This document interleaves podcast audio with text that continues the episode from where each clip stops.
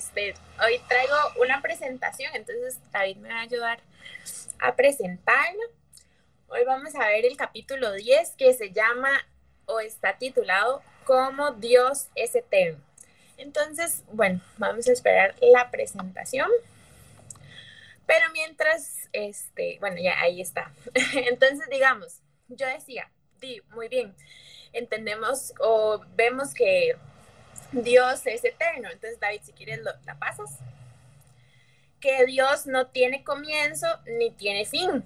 Que Él es antes de todas las cosas y, y permanecerá cuando, cuando todas las cosas hayan pasado. Pero, digamos, yo estaba pensando, pero entonces, ¿cómo describimos la palabra eternidad? Y para mí fue bastante importante definir esta palabra antes de entrar ya en la materia. Entonces, bueno, hay una historia de un, señor australiano que, este, él era cristiano y empezó, eh, digamos, en realidad, antes de hacerse cristiano, hizo mucho desastre, cometió delitos y demás. Y cuando él conoció a Jesús, él empezó a eh, decir y expresar que él quisiera o quería poder eh, gritar la palabra eternidad por todas las calles de Australia. Entonces Arthur empezó a hacer esto realidad y empezó a escribir eternidad en las paredes de Sydney y empezó a escribir y entonces conmocionó a toda una ciudad porque cuando las personas veían esta palabra había algo en las personas que hacían detenerse y decir, eternidad, digamos, como que nos llama la atención, como que cautiva algo en nosotros, la palabra eternidad. Bueno, ya después, años después de que él muriera, le hicieron como un estilo monumento y todo, digamos, en memoria de él, de que logró conmocionar a toda una ciudad por simplemente, porque se levantaba todos los días a escribir la palabra eternidad en, la, en, las, en los muros de la ciudad. Entonces, este, David, si gusta, la pasas. Entonces, ahora sí, ¿qué es la eternidad? Nosotros no podemos entender la eternidad con la mente, porque es algo infinito y nuestra mente es finita. Entonces, no, digamos, es como que pónganse a pensar en este momento en las dimensiones del universo o imagínense que usted está cayendo en un pozo. Digamos, usted no sabe si tiene fondo, entonces imagínese cayendo por ese pozo por siempre, usted no sabe cuándo va a llegar al fin. Algo así es la eternidad y cuando intentamos comprenderlo, nuestra mente como que colapsa y este, realmente no es con la mente que entendemos la eternidad. Y según la RAE, o sea, la Real Academia Española de la Lengua, la palabra eternidad es el estado de existir fuera del tiempo. Y eso es bastante curioso, porque, este, porque, eh, o sea, eh, está hablando de que existe, pero no en un tiempo específico. Entonces es bastante curiosa esa definición de que diga que, que tiene un principio y un fin, pero a su vez también tiempo y, algo que está fuera de tiempo. O sea, realmente no podemos comprender la profundidad de esta palabra, ni siquiera la RAE puede definir a ciencia cierta eh, cómo definir la palabra eternidad. Entonces, ¿qué pasa? O sea, y si hablamos de Dios, digamos, Dios mismo es el creador y eh, en, la Biblia habla de que este, Dios existe aún antes de que existiera un día. Entonces, ¿cómo imaginamos el principio de Dios? O sea, Dios no fue creado, o sea, Dios no tuvo un principio, no, no va a tener un fin. Entonces, para nosotros es súper complejo entender esto, pero, pero este, la verdad es que Dios no evolucionó hasta llegar a ser Dios, sino que, porque digamos, si lo vemos en el Salmo 90, en el capítulo, en el versículo 2 dice, antes que naciesen los montes y formasen la tierra y el mundo desde el siglo y hasta el siglo, tú eres Dios. Entonces, eso realmente nos, nos deja un poco más claro de que, de que Dios no, digamos, la, la eternidad de Dios no puede ser contenida, no puede ser encajonada, porque muchas veces queremos nosotros, los seres humanos, como llevar toda una estructura. Entonces decir como, bueno, entonces encajonamos a Dios aquí, pero Dios no puede ser encajonado ni siquiera la palabra eternidad o la eternidad que Él lleva en sí puede ser encajonada. Entonces, David, si gusta, la pasas. Entonces, ¿qué pasa? La eternidad está puesta en nuestros corazones. Y de hecho está esto en Eclesiastes 3, Eclesiastes 3.11, se los leo, dice, sin embargo, Dios lo hizo todo hermoso para el momento apropiado. Él sembró la eternidad en el corazón humano. Pero aún así el ser humano no puede comprender todo el alcance de lo que Dios ha hecho desde el principio hasta el fin. Entonces aquí podemos ver que la única forma de comprender un poco la palabra eternidad es en nuestros corazones, porque ahí es donde fue sembrada este, de parte de Dios. Por eso es que la eternidad nos jala, porque está dentro de nosotros, está dentro de cada ser humano, porque es algo que Dios puso en esencia. Entonces nosotros nos vemos atraídos hacia estas cosas porque es nuestra naturaleza. Entonces, este, acá lo podemos ver claramente, digamos, en Eclesiastes 3.11. Em, y en el Salmos 14.1, ya lo busco, lo tenía por acá. bueno, ya no lo tengo, pero ya se los busco. En el Salmos 14.1 dice, eh, el Señor mira desde los cielos, ah, bueno, sí, a toda la raza humana. Eh, creo que este no era. ah, no, no, perdón, sí, aquí está. Solo los necios dicen en su corazón, no hay Dios. Ellos son corruptos y sus acciones son malas.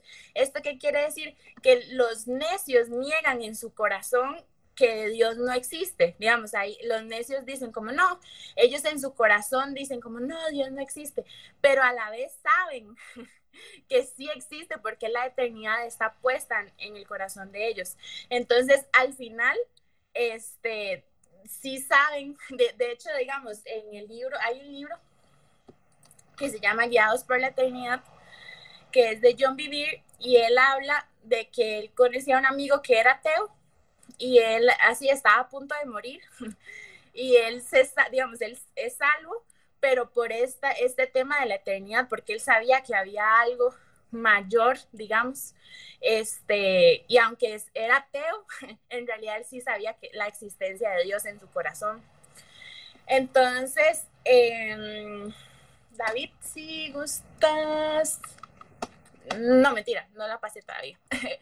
Entonces, hablar de la eternidad, por ejemplo, en, digamos, en términos de duración, no, digamos, es, es imposible, uno no se puede, uno se pierde intentando eh, poner la eternidad en un tiempo, digamos. Entonces, para captar la mejor visión de la eternidad, tenemos que ver a Dios. Esa es la única forma. Él no tiene límites de poder, conocimiento, sabiduría, entendimiento, gloria. Él no tiene límites de nada de esto. Por ejemplo, Dios existe por sí mismo. Será por los siglos de los siglos. Él es llamado Padre Eterno. De hecho, esto está en Isaías 9.3. Ya se los leo. Em, perdón, Isaías 9.6 dice, pues nos ha dado un niño, un hijo se nos ha dado. El gobierno descansará sobre sus hombros y será llamado consejero maravilloso, Dios poderoso, Padre eterno y príncipe de paz. Eh, la traducción literal de, la Biblia en esa parte de, Padre eterno, este, mm, también se le llama Padre de la eternidad o también Rey eterno, inmortal. Eso está en primera de Timoteo 1.17. Y todo, digamos, todo lo eterno está contenido en él. De hecho, la misma eternidad está contenida en Dios. No es como que Dios creó la eternidad afuera, sino que Dios mismo contiene la eternidad. De hecho, es algo curioso que yo hablaba con David ahora temprano, que yo le decía que estábamos hablando ahí como de todo este tema del espacio y así, y de lo que es que imagínese que, que David decía que hasta el momento la gravedad no ha podido ser, o sea, no encuentran de dónde viene la gravedad. Entonces, yo le decía a David que es curioso cómo Dios en sí contiene la gravedad, o sea, cómo Dios es la gravedad, cómo Él formó la gravedad. Y esto es parecido con esto de la eternidad porque Él contiene la eternidad en sí mismo, Él contiene el tiempo en sí mismo, no es como encajonado. Este, no, y esto es muy importante, de hecho. David, si quieres la pasas. La eternidad obviamente pues dura para siempre, no hay fin. Sin embargo, no solo se trata del tiempo interminable, porque no está sujeto al tiempo, la eternidad trasciende el tiempo, es algo completamente que se sale del tiempo. Y me gustaría, antes de ver este, la frase, Job 3:36, que ya se los voy a leer acá también, que dice, eh, perdón, 3:26, dice, mira, Dios es más grande de lo que podemos comprender. Sus años no se pueden contar él hace subir el vapor del agua y luego destila en lluvia. O sea, ahí estamos hablando del ciclo del agua. Cuando el agua, cuando cae la lluvia, se evapora, el, vapor sale y llega a las nubes condensado y baja como lluvia otra vez. La lluvia se derrama desde las nubes y todos se benefician. ¿Quién puede comprender el despliegue de las nubes y el trueno que retumba desde los cielos? Mira cómo Dios extiende el relámpago a su alrededor e ilumina las profundidades del mar. Por medio de estos actos poderosos, Él nutre a la gente dándole comida en abundancia. Él llena sus manos de rayos y lanza cada uno a su objetivo. El trueno declara su presencia y la tormenta anuncia su enojo. Entonces, lo que me parece muy, muy chida de este versículo esa parte de que se ve como Dios se muestra en algo tan natural como la lluvia, algo tan natural como un rayo, un relámpago, pero aparte de eso, que dice que con estos actos poderosos, Él nutre a la gente dándole comida en abundancia, o sea, Dios, de hecho eso lo vamos a ver más adelante con Loli, pero Dios no necesita de nada, no necesita de nadie. Y que Él haga todas estas cosas por nosotros y Él sea generoso, digamos, el Dios aquí se muestra siendo generoso, porque con estos actos de poder nos mantiene vivos, básicamente, sin lluvia no, no, podríamos hacer muchas cosas. Entonces, no solo Él dura para siempre, digamos, en su eternidad y en todo lo que Él es, pero sino también muestra esa parte de, un Dios sensible, digamos, de un Dios que da y un Dios que, que, que aunque no necesita nada, que Él no depende de nosotros ni nada, aún así quiere darnos de lo que Él tiene y abunda en que podamos, este, mm, que nos nutra con estos actos poderosos. Em, y bueno, también me gustaría ver Hebreos 1.10, que dice, em, Señor, en el principio echaste los cimientos de la tierra y con tus manos formaste los cielos. O sea, imagínense que los cielos estuvieron en las manos de Dios. Eso es demasiado rajado. Y lo, digamos, lo, como quiero entrelazar estos puntos es en que al final, digamos, eh, todo lo que está fuera de Dios es algo temporal y, va a cambiar, siempre va a cambiar. No importa cuán bueno parezca, cuán noble, cuán perdurable pueda ser, pero va a dejar de ser en algún momento. Hasta la tierra y el universo van a cambiar. Y eso es justamente lo que hablaba ahora con David. La Tierra está en constante cambio. Aparecen que nuevas cordilleras, que esto, que el otro, que se descubre esto. Todo está en constante cambio. Pero Dios es el único que no va a cambiar porque ha sido el mismo desde el principio y lo va a hacer hasta el final. Entonces, inclusive su amor, digamos, o la forma en la que Él se expresa a nosotros va a ser así por toda la eternidad, digamos, porque Él nunca va a cambiar de pensamiento. Y de hecho eso es muy curioso porque cuando dice que Él no, en él no hay sombra de variación, digamos que en él no hay mudanza, que para nosotros es difícil entender porque por nuestra mente humana, cómo alguien puede mantenerse igual, porque nosotros estamos sujetos a los cambios. Sin embargo, Dios no. Entonces creo que igual esto es bastante importante entenderlo, porque como decía Loli ahora, para poder llegar luego ante un Dios cuando estemos cara a cara con Él, es importante entender todo esto, de que Él no va a cambiar, de que Él va a seguir siendo el mismo que fue al inicio y lo va a hacer hasta el final de los tiempos y si pasamos toda la eternidad con Él va a seguir siendo igual. Entonces, ahora sí, David, si gusta, la pasas. Este es uno, un dato muy interesante que encontré. Este, vamos a ver lo que es el monte Roraima, perdón. Este monte se encuentra en el escudo guayanés, en el sureste del Parque Nacional de, de Canoima, eh, de, es de 3.000, de 30 mil kilómetros cuadrados aproximadamente. Está en Venezuela y es la meseta más alta de la cordillera y se considera, junto con otras cordilleras que hay ahí, una de las formaciones geológicas más antiguas de la Tierra, que se remontan a unos 2 mil millones de años. O sea, ese monte tiene unos 2 mil millones de años de haberse formado. Es el más antiguo que hay hasta ahorita este, en la Tierra. Entonces, de hecho, eh, esto se, se formó en la era del, precámbrico, que es una etapa eh, geológica de la Tierra, el precámbrico, y este, y esto, el precámbrico se formó hace aproximadamente 4.567,9 y 4.570 eh, uno millones de años. O sea, eso es lo que tiene el precámbico de, existir, digamos, la era eh, geológica más antigua.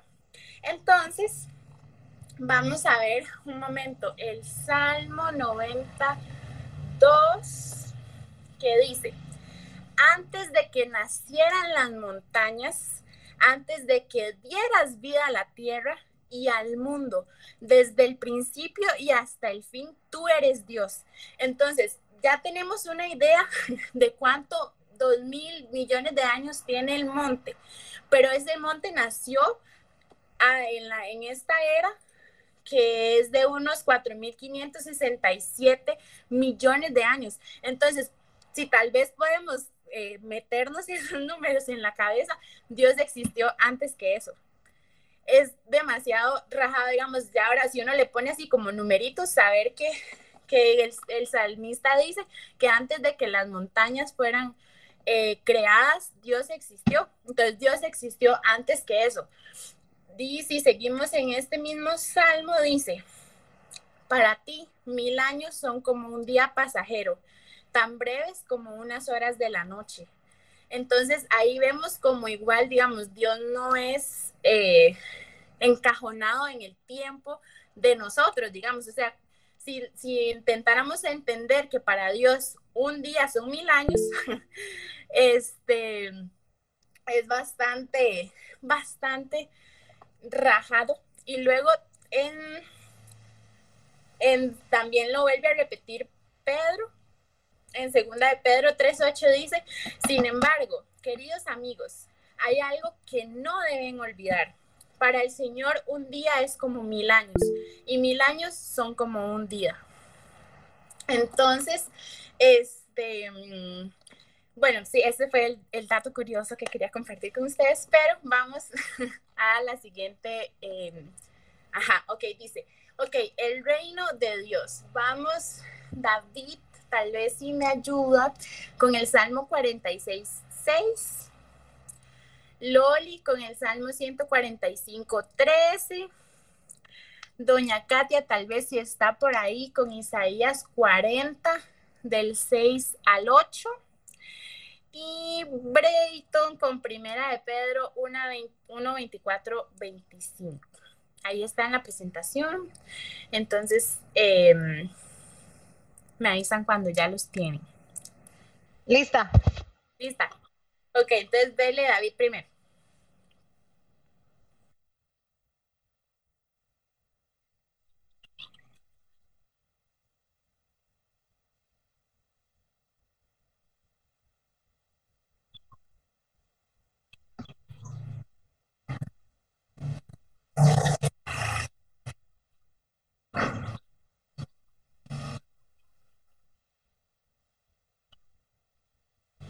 Thank you. Dale, Loli. Ok, Salmo 145, 13 dice, tu reino es reino de todos los siglos y tu señorío en todas las generaciones. Gracias, Bray. Eh, doña Katy, ¿lo tienes por ahí? Sí. Voz que decía, da voces. Y yo respondí, ¿qué tengo que decir a voces? Que toda carne es hierba y toda su gloria como flor del campo. La hierba se seca y la flor se marchita, porque el viento de Jehová sopló en ella. Ciertamente como hierba es el pueblo. Sécase la hierba, marchítase la flor, mas la palabra del Dios nuestro permanece para siempre. Gracias, doña Katia. Voy yo entonces. Ah, dice 1 Pedro 21, 24, 25, TLA. Pues la Biblia dice, todo ser humano es como la hierba, y su grandeza es como las flores. La hierba se seca y las flores se caen, pero la palabra del Señor permanece para siempre. Y esa palabra es la buena noticia que el Señor Jesucristo les enseñó. Gracias. Bueno, con estos versículos eh, que hablan acerca del reino de Dios, podemos ver claramente, digamos, las características del reino de Dios, digamos, un reino que dura de generación en generación, este, un reino que permanece, digamos, y que va a permanecer por todos los siglos. Yo no sé si, si alguna vez se han puesto a pensar en las películas como que hacen de estilo así, de medievales, ¿verdad? De los reyes, que obviamente el rey más poderoso es el que, digamos, de que el legado del rey permanece durante varias generaciones, porque por eso, por ejemplo, cuando la mujer tenía un hijo varón, eh, se sabía que fijo él iba a heredar el trono. Entonces, si, si, era una muchacha, entonces ya era todo un conflicto, pero los reyes más poderosos son los que, los que siguen teniendo el legado de generación en generación. Por ejemplo, como alguien como, por ejemplo, la reina Isabel, digamos que es como la, la monarquía que aún está presente, digamos, eh, actualmente, pero y esa señora por, digamos, por, por, por mantener la, la, generación, digamos, el nivel que, que tiene, el peso que tiene.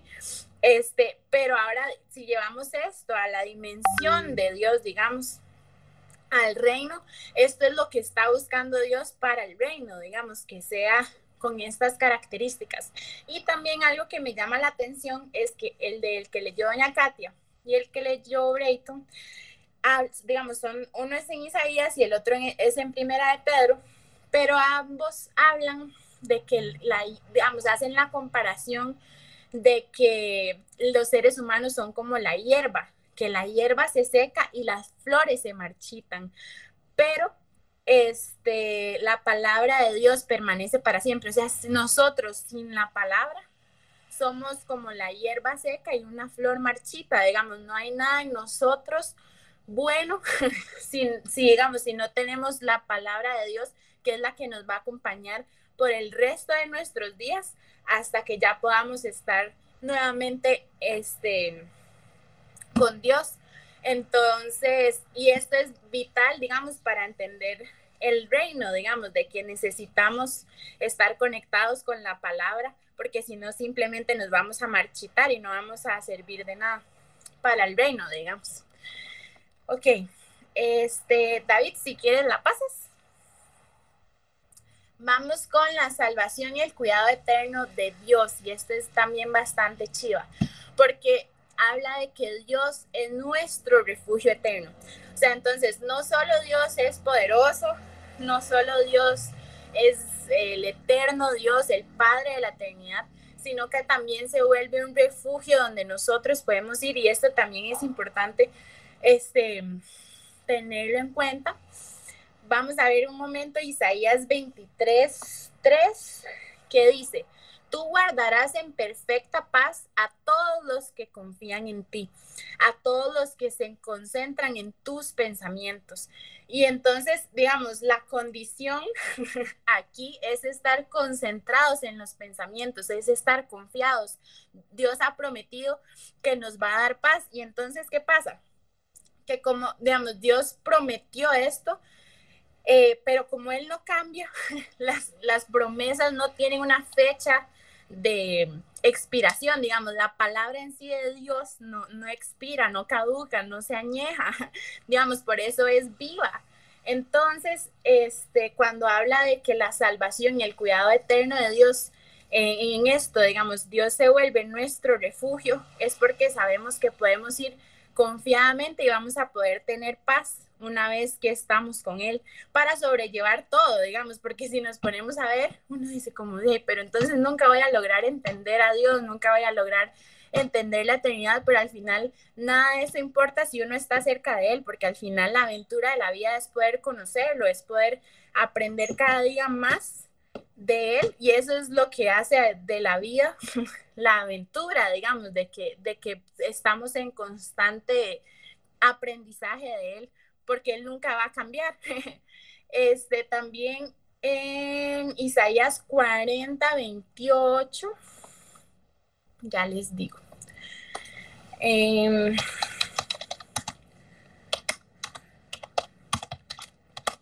dice, ah, bueno, este es el mismo que leyó doña Katia ahora, que sí quería hacer énfasis, digamos.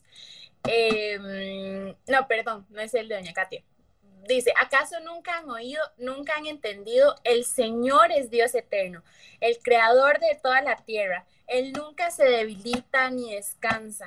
Nadie puede medir la profundidad de su entendimiento. Entonces, esta parte donde dice que Él nunca se debilita ni descansa, esto quiere decir que Él está disponible las 24 horas del día, digamos. Mm, nunca va a estar cansado, agotado, queriendo dormir, ¿verdad? Queriendo no vernos, como, no, no, ya qué pereza, quiero dormir. este, porque él nunca se debilita ni se cansa. Entonces, David, si gusta, la pasa. ¿Cuál entonces debería ser nuestra respuesta ante la eternidad de Dios? Si realmente no, no hay como unas, unas reglas que seguir, pero sí es importante estos cuatro puntos, que es alabanza, honra, eh, honor y gloria. Y esto lo podemos ver en Primera de Crónicas 16:36, en Daniel 4:34 y en Primera de Timoteo 1:17, que habla acerca de esto, pero eh, ah, con todo lo que es Dios y con toda su eternidad, nuestra respuesta ante eso deben ser esos cuatro puntos. ¿Por qué? Porque yo me ponía a pensar lo que es el honor, la gloria y la honra, digamos, igual pensando como en estas películas, por ejemplo, no sé si han visto Narnia, pero en la primera, bueno, y también en la segunda, y bueno, en, las tres, pero en la primera se ve mucho, muy, muy marcado cuando ellos los coronan como reyes y reinas todos los admiran, digamos, tienen ese honor y esa admiración por ellos y los tratan así, así como todos unos reyes y reinas, les tienen cosas, la comida. Entonces yo decía, ¿cuánto más merece aquel, digamos, que, que es el único, digamos, que es el, el eterno Dios? que merece de nosotros este, esa admiración, esa ese honor hacia Él, digamos, el que nuestros, nuestros corazones o nuestra actitud hacia Él sea poder honrarlo, digamos, y no más bien no verlo como algo súper complejo, digamos, como decía, al final no voy a poder entender a Dios, no, no entiendo la Trinidad, sino de que a pesar de que no entendamos, a pesar de que se vuelva complicado, confuso, o de que a veces uno está ahí como tambaleando, de que estas eh, cuatro cosas siempre estén, estén presentes este, en nosotros, digamos, porque yo a veces sí creo que, que dejamos mucho de lado, ¿no? O sea, a mí a veces sí me pasa como este, esta de, de, darle ese honor a Dios, o sea, lo que Él merece, digamos, porque Él merece todo, Él merece todo de nosotros y muchas veces no somos conscientes de eso. Muchas veces queremos acaparar como, bueno, deme Dios, ya, yo quiero esto y ya, pero el, nuestra actitud respondiendo a la eternidad de Dios debe ser más bien como, ok, yo soy insignificante, Dios no me necesita, pero aún así Él es mi refugio eterno, aún así Él está ahí para cuidarme, aún así Él tiene amor para dar. Entonces no es al final, como yo les había comentado, un Dios egoísta que mueve a las personas como marionetas a su conveniencia, sino que Él más bien se da y entrega de lo que Él tiene, con, eh, digamos, hacia nosotros. Entonces, lo único que nosotros podemos hacer es tener en cuenta esas cuatro cosas en nuestra vida, en nuestro diario vivir con Él, de nunca olvidarnos de que, de que sí, tal vez no lo vamos a entender, pero nunca olvidarnos de esto vital, digamos, que es darle honor, gloria, alabanza, honra nuestro ser completo, este, porque esa es la única manera donde podemos retribuir de cierta manera este, o corresponder a, a la eternidad, inclusive que Él ha puesto en nuestros corazones. Entonces, em, en resumen, eso, eso es em, lo que quería compartir con ustedes. Creo que igual es, era un capítulo bastante largo y creo que igual em, tiene mucho, mucho por dónde sacar, pero para mí estas fueron las cosas más importantes o lo que más llamó mi atención de todo esto. Entonces, nada más quería terminar con un versículo que dice, hasta que lleguemos a la unidad de la fe y del conocimiento del Hijo de Dios, a un varón perfecto, a la medida de la estatura de la plenitud de Cristo. Y con eso quería cerrar el día de hoy. Entonces, muchísimas gracias. No sé si alguien tiene algún comentario. Ay, es demasiado, este capítulo es demasiado. Yo no sé si ustedes alguna vez se han puesto a pensar ¿Cómo se siente la eternidad? ¿Ustedes alguna vez han pensado eso? ¿Cómo? ¿Ustedes alguna vez han sentido la eternidad en ustedes? ¿La han sentido de que uno siente? Bueno, vean, yo les voy a decir, para mí un salmo que habla muy claro de eso es Salmos 42.7, que dice, un abismo llama a otro abismo en el rugir de tus cascadas todas tus ondas y todas tus olas se han precipitado sobre mí. Ese versículo a mí, desde que yo soy niña, me ha marcado mucho porque yo siento que así es como se siente la, eternidad, así es como yo la he sentido o la he podido experimentar. Es muy difícil, como dice Maddy, es muy difícil de explicar, pero Dios, en la Biblia dice que Dios puso su eternidad en nosotros. Y cuando este versículo, cuando David dice, un abismo llama a otro abismo al, al rugir de tus cascadas, es la eternidad de Dios llamando la eternidad de David. Yo me imagino cómo David experimentaba eso, porque en la Biblia dice que David se acostaba en el pasto. Yo me lo imagino a David en la noche acostado, viendo hacia el cielo, las estrellas sin luces que le estorben. Entonces, ¿cómo se tenía que haber visto ese cielo y David hablar con Dios?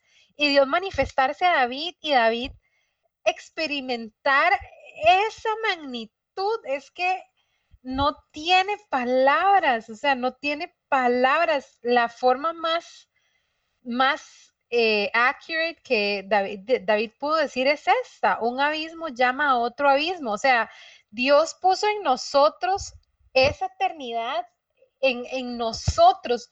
Por eso es que nosotros ahora vamos a hablar del aliento de Dios y lo hemos hablado en los estudios pasados, ¿verdad? Que Dios puso de su aliento en nosotros. Es la eternidad de Dios, Dios puso eso en nosotros y, eso es lo que nos llama de regreso a Él.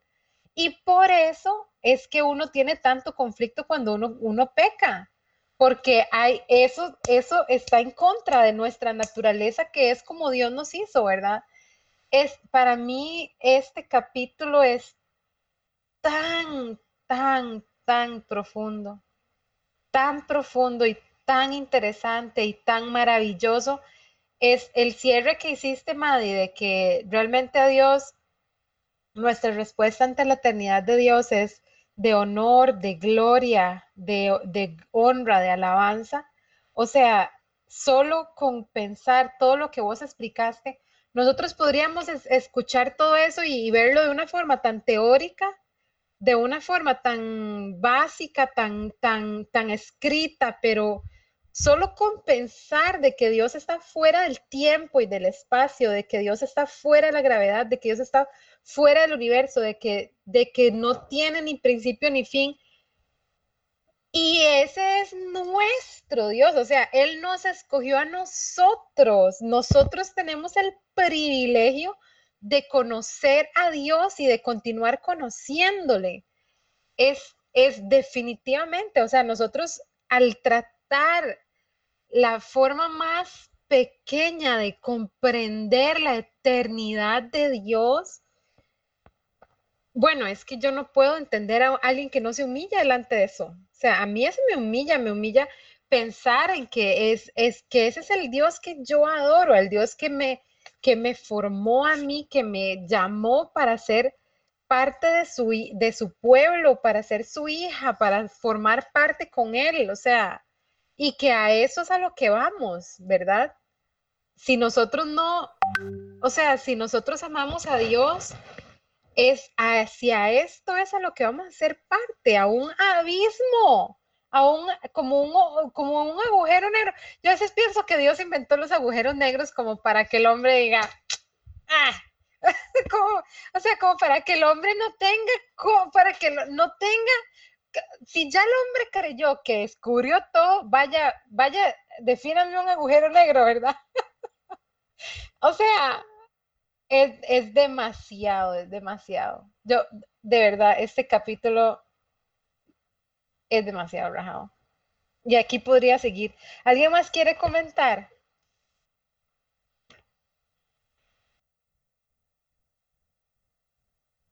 Me robó todas las palabras, Loli.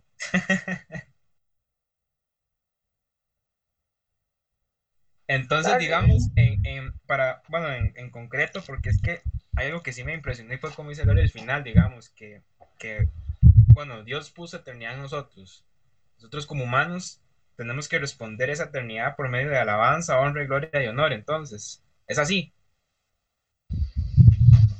O sea... Resumidamente, ¿verdad? Resumidamente, ¿no?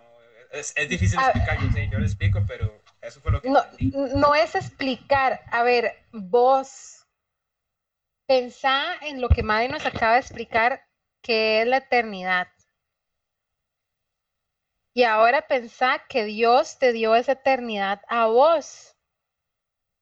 Es como que yo te diga, Brayton, te voy a regalar la eternidad. Voy a poner eternidad en vos. ¿Cómo responderías vos a eso? me, costaría mucho imaginarme una palabra tan grande compactada en una persona. No, no sabría explicar, no sabría decir. Es como que, es como que yo te diga, mira, Brayton. Le regalo un planeta. nunca te vas a morir.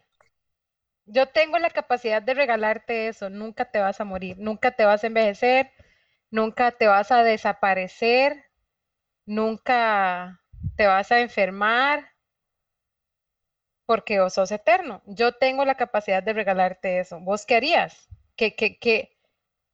¿Cómo me responderías a eso? O sea... Ok, ahora sí, ahí sí ya sería como cuando un papá le regala algo muy importante en chiquito, un regalo. Entonces yo reaccionaría como feliz, no sé, mucha felicidad Tal vez sea algo que no conozca a profundidad, pero si sé que viene parte de la persona que me quiere mucho, entonces ahí sí ya me pondría como loco. O sea, es que yo creo que a Dios, es que, ¿cómo decir? Si tuvieras que escoger a alguien a quien adorar, alguien que vos digas, yo, ok, voy a escoger a quien el más grande de todos. Y te dicen, bueno, tenés a Artemisa, que es una diosa griega, tenés este, a, Zeus, tenés a Baal, tenés a Gandhi, tenés a, a, Gan, a Gan, Ganja, tenés todos ese montón de dioses. Y tenés un dios que es, que, que es, que siempre fue, que nunca ha dejado de ser, que es eterno, que él, antes de él, él estaba antes de la creación del mundo y después de él, de, de la destrucción del mundo, él va a estar, que contiene todo el universo en, la, en su mano, que, ¿cómo, o sea, cómo respondes a eso?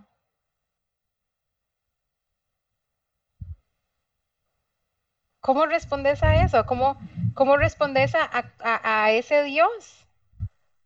Es que como le digo, me quedo corto en ese, en ese aspecto. Exactamente, o sea, no, no hay nada, absolutamente nada que sea suficiente para responder a eso. Entonces, lo más, lo que nosotros más tenemos, o sea, lo que nosotros, lo máximo que podemos hacer es alabarlo, es adorarlo, es honrarlo, es lo máximo, darle la gloria. ¿Qué más tenemos para hacer? No tenemos nada, ya, vamos para la choza, ya, cierre aquí, vámonos, ya. no hay nada que hacer, o sea. Pastor José, ¿quería aportar? Sí, este, tengo, me llama poderosamente la atención, el, eh, si lo vemos humanamente hablando, a veces vivimos un día a día. Hoy precisamente estábamos hablando con mi jefe como, ¿a qué hora era? No recuerdo. Y le digo, jefe, ya se nos fue el día, ¿verdad? Me dice, sí, ¿verdad? O sea, somos tan finitos, somos tan, tan enclochados ahí, en, encasillados en un cronos, ¿verdad? En, en me levanto tal hora, parecemos de parecemos máquinas, eh, no hacemos todo exactamente, exactamente igual que un día, pero sí probablemente las acciones de ir hacia bañar, eh, alistar esto, coger la llave y salir en carrera para el trabajo y cumplir un rol que a veces eh, se nos escapa al meternos en tanto, tanta naturalidad, tanta forma natural, se nos escapa ese concepto que dice que Dios puso eternidad en nosotros. Me pone a pensar, por ejemplo, estos multimillonarios, un ejemplo cualquiera, hay Bill Gates.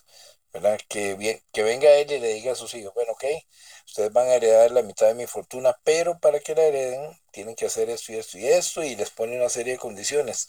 Yo creo que si ellos miden el alcance de la riqueza que van a tener, de van a esforzarse al máximo por no fallar en nada para poder heredarla. Y a veces nosotros con Dios que es que Bill Gates, ¿verdad? Con todos esos millones y este Carlos Slim, toda esta gente no le llega ni, ni a, como decía, en un sentido espiritual, Juan el Bautista, ¿verdad? Que a Jesús él no era capaz ni de desatarle la correa de los zapatos, ni ahí le llegan. Este, a veces, y ahí, y ahí es un, a mí me estaba, ahora que estaban hablando ustedes de eso, cómo, cómo fácilmente nos desenfocamos a veces y, y y perdemos el enfoque de, de, que tenemos una eternidad en nosotros y la oportunidad, la oportunidad que tenemos de vivir esa eternidad con ese Dios que estamos tratando hoy, el Dios eterno, de, de estar eh, infinitamente eh, con Él y para Él, ¿verdad? Y, y cómo, cómo, como decía Pablo por ahí, cómo descuidaremos una salvación tan grande, ¿verdad? Decía Pablo cómo fácilmente a veces podemos descuidar algo tan grande por meternos en algo tan superficial y tan pasajero que es como, como la vida en esta tierra, ¿verdad? Este, David, mi hijo, ¿verdad? compartió algo, me tomé el tiempo para verlo. Es un corto ahí. Each represents the monomyth. Al tribunal to de face the biggest Cristo, ordeal. ¿verdad? Y All the tangled plot llega un contador y So you le get the dice, idea. What do ¿qué But you hiciste face con, con, con la gente, creo que voy con la gente, es que no recuerdo ahorita, con la gente que te di para que, Morpheus in more para que pastoreara las almas, is the que, no, one las almas que te di, actually eh, te in dije que, control que ganaron. ¿no? Yo soy contador, in no, ¿qué this hiciste film, con las his almas? responsibility ¿Qué is hiciste to para awaken ganarte las people almas que from te dije those que te dreams. ganaras? Y lo que va a entender ahí es que a veces nosotros metemos tanto en lo nuestro. Y a mí me llamó la atención eso que David compartió, que nos compartió ahí en, en el chat de familia, que me puse a pensar yo, tiene razón, o sea, eh, a veces descuidamos tanto lo eterno, ¿verdad? Descuidamos tanto lo eterno por meternos en lo superficial, en lo pasajero, y, y vivimos la vida como si tuviéramos el control, ¿verdad? Yo hablo mucho de esto con los compañeros, pero a veces me, a veces como que cuesta conectarse en el sentido este. Digo yo a los compañeros, "Ay, compañeros, este, le decía yo a ellos, ¿cuándo nació usted? Le decía, eh, nací en tal fecha. ¿Dónde nació? Me decía, en tal lugar. Le digo, ¿usted sabe que, usted sabe, por qué usted sabe que usted nació en esa fecha? Porque me lo dijeron, o sea, no está seguro, le dije. ¿Y usted sabe en qué lugar nació? Sí, me dijeron que, ah, le dijeron que usted no está seguro que nació en ese lugar. Le decía yo, él, no estamos ni seguros ni cuándo ni dónde nacimos porque nos lo dijeron. No tenemos asegurado el siguiente segundo, o sea, estamos viviendo este preciso instante. Y es tan, tan, tan, como, como- para resumir, yo creo que a veces el meternos, eh, el desenfocarnos de la eternidad de Dios y de lo que Él puso en nosotros, en eh, su eternidad para que la vivamos con Él, nos jugamos el chance de la vida como, como quien pone una bala en, en seis espacios del revólver y empieza a disparar a ver en qué momento le sale el tiro. Y, y a veces nos jugamos ese chance. Este, eh, aquí dejo una cuña, yo no sé qué, qué piensan ustedes de eso, pero este, a veces nos, pas- nos puede pasar lo de las 10 vírgenes, ¿verdad? Cinco listas y cinco no, y cinco no entraron y cinco sí. Entonces ese es mi concepto. Descuidamos a veces lo eterno por meternos en la parte superficial de la vida. Así es. Vean, chicos, si, si les, si les, si les toma, si les hace dificultad, si, si tienen dificultad en, en tratar de dimensionar, los invito a que vayan a una cascada o que vayan a mar abierto o que salgan de su casa y vean el cielo en la noche y traten de ver el final del cielo. Traten de ver el final del cielo. Detrás de las estrellas, ¿qué hay? Solo eso. O sea, solo tratar de ver el cielo, uno nunca logra ver el final del cielo. Bueno, dice la Biblia que el cielo y la tierra están contenidos en la palma de la mano de Dios. Solo eso ya nos hace nosotros de una forma sumamente limitada y, y- tratando como de ir, ¿verdad? De, de aquí para allá, tratando de dimensionar a Dios. ¿Cómo uno no se va? Es que de verdad, ¿cómo uno no va a, a adorar, a adorar al Dios que está desde siempre hasta siempre? ¿Cómo no lo va a adorar y cómo no lo va a alabar uno? Es, es, es lo que decía el pastor José, ¿verdad? O sea, nosotros tenemos una vida, es como ver una hormiga, o sea, somos tan pequeños, somos tan limitados, tan finitos, tan cortos, que, y, y- y y los estreses de nuestra vida, las cosas que nos estresan, que nos afanan, que nos angustian, que decimos, ay, no sé qué hacer, no sé para dónde agarrar, no sé, pa-". o sea, para Dios no son nada, porque Dios es eterno. Es que nosotros tenemos que pasar de la teoría a la Hi, práctica to Phil. tenemos que llevar lo que estamos leyendo a la al, al día. Y esa pobre mujer se está muriendo del estrés. Pero vean, de verdad, a ella le dan unos ataques de pánico que no puede respirar. Yo les había contado la semana pasada. Y yo pensaba hoy, ella ha estudiado la Biblia conmigo. Ella ha estado en el estudio bíblico conmigo. Ella conoce a Dios. Ella ora todos los días a las 5 de la mañana y todos los días al mediodía el ataque de ansiedad le da y ella se ahoga hasta casi morirse porque no puede controlar su ansiedad. Entonces, ¿en dónde durante su día ella se le olvidó que Dios es eterno? Que su Dios está ahí con ella. ¿En qué momento de, de esas, de las 5 de la mañana a las 12 de mediodía, a ella se le olvidó que su Dios, que el Dios que la formó, que la ama, es eterno?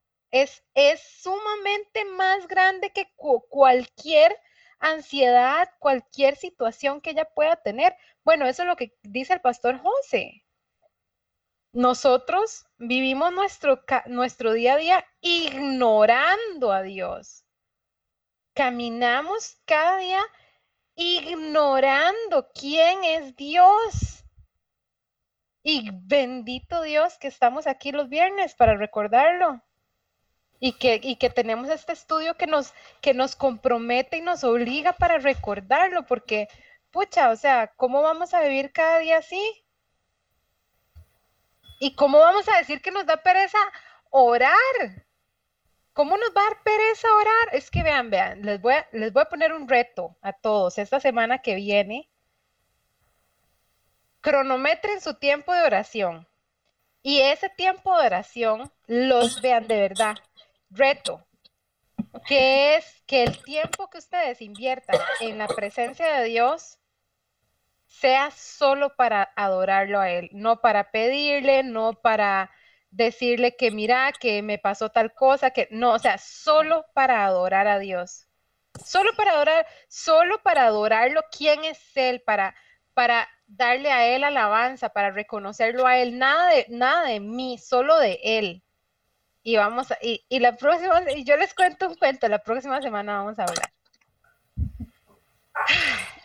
Bueno, ¿alguien más quiere Bueno. compartir? Sí, yo quería compartir con respecto al pasaje que estabas eh, hablando de, de Salmos 47, 42, 7. Dice una versión acá, de la versión este, viviente, escucho el rugido del enfurecido mar, mientras tus olas y las agitadas marea me derriban. Es lo que hace Dios con nosotros, ¿verdad? Porque no nos podemos detener ante la grandeza de Él. Cuando estamos delante de la presencia de Dios y cuando eh, eh, reconocemos la grandeza de Dios, no tenemos nada que hacer, simplemente rendirnos ante Él y postrarnos y decirnos qué pequeñitos que somos, ¿verdad? Cuando reconocemos lo grande y poderoso que es Dios, simplemente caemos postrados y decimos, no somos nada, ¿verdad? Porque nos derriba, nos derriba su grandeza, nos derriba su poder, nos derriba todo lo que Él es. Y muchas veces, así como decía José, nosotros pasamos desapercibidos, viviendo nuestra vida sin darnos cuenta de que nuestra vida está en las manos de Dios. Y que todo lo que nosotros somos y lo que hacemos es porque Él lo permite. Porque solamente Él puede simplemente con un dedo, ah, simplemente aplastarnos y, y ya, dejamos de existir.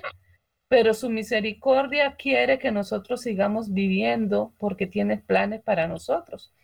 Y el hecho que nosotros estemos acá no quiere decir que, eh, que estamos porque, porque así, este, porque somos mi carga y no, porque también tenemos propósito desde el momento en que nosotros nacemos, desde el momento en que Dios se nos revela a nosotros, Dios pone esa eternidad en nosotros y ya nosotros ya dejamos de ser personas comunes y silvestres y nos da Dios esa eternidad que nos transforma, que ahora ya ya no no podemos decir este nosotros no no tenemos a nadie, pues tenemos a un Dios grande que nos protege, que nos guía y que sabemos que el día de mañana que nosotros partamos eh, vamos a tener una eternidad con Él, pero mientras tanto aquí tenemos mucho trabajo que hacer. Y esto es algo que nos estamos preparando, no solamente para nosotros, cada uno de nosotros que estamos acá estudiando esto, no podemos llegar al día de mañana y decir a Dios, ignoré, ignoraba lo que tú me estabas diciendo, ignoraba de ti, porque ya estamos conociendo, estamos conociendo más, se nos está revelando más.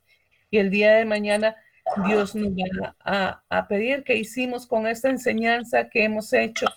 Tenemos, tenemos que ponerla en práctica y reconocer la grandeza de Él cada día. Es lo que yo digo.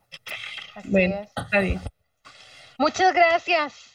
Bueno, son las 9 y 37, así que voy a empezar con mi exposición. Espero poder hacerla antes de las 10. David, si gusta, por favor, dejar de compartir su pantalla. Voy a compartir mi pantalla. Muchas gracias a todos por sus aportes. Voy a tratar de hacer